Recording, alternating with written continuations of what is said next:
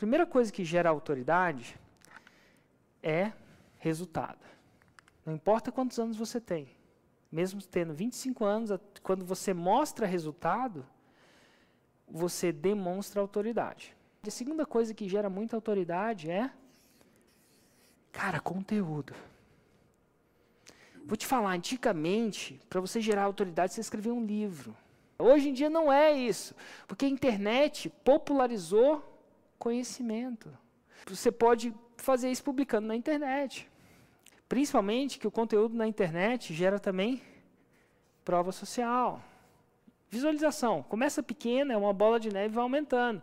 E, visualiza e, e, e prova social também gera autoridade. Ah, mas peraí, não tenho resultado de clientes, não tem 1.700 clientes. Eu também não tinha. Eu comecei comigo, falando do meu resultado. Meu resultado. Eu comecei a falar como é que eu fiz isso. Conteúdo, conteúdo, conteúdo, conteúdo, conteúdo.